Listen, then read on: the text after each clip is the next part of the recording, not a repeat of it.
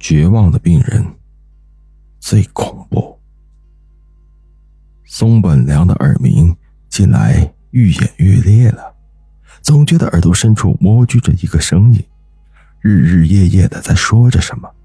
松本良觉得很烦躁，想仔细去听，却又总也听不清楚，索性想放手不管，那股耳蜗深处的杂音却越来越放肆，惹得松本良与人交谈时总是歉意的说。没听清，能再说一次不？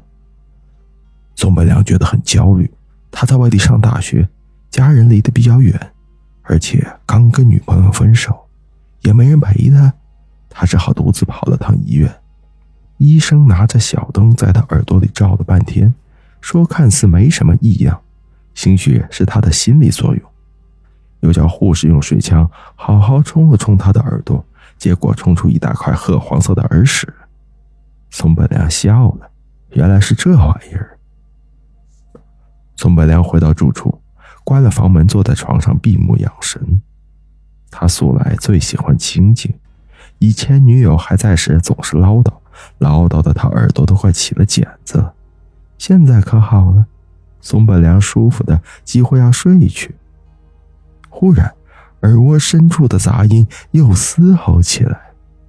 宋伯良愁得彻夜无眠，那杂音越来越响，依旧听不真切。他发狠了，用小指狠狠的去掏，后来出血出脓，整个脑袋嗡嗡作响，头疼欲裂。那声音依旧，又好似在笑他。耳鸣发展成脑瓜子疼，宋本良赶紧又上了医院，医生这下可重视了。提议他去拍张 X 光片，片子拍出来，医生研究了一下，如释重负的笑了。嗯，总算找到症结了，颅内长了瘤子，瘤子压迫神经，才导致了耳鸣。松本良忍着杂音勉强听清了，顿时慌了神。他赶紧凑上去，顺着医生的指示看向 X 光，然后他看见了自己颅内的瘤子，蓦地说不出话来。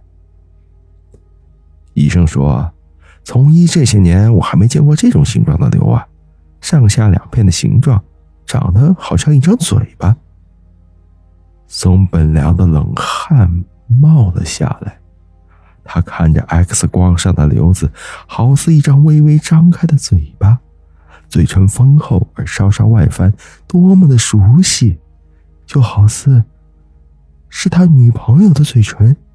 就好似是那个总是唠叨个不停的女友的嘴唇，就好似把他烦的不行、失手掐死的女友临死前那合不上的嘴唇。耳蜗深处一阵狂笑，宋本良终于听清楚了那股杂音在说的什么。哪怕我的身体。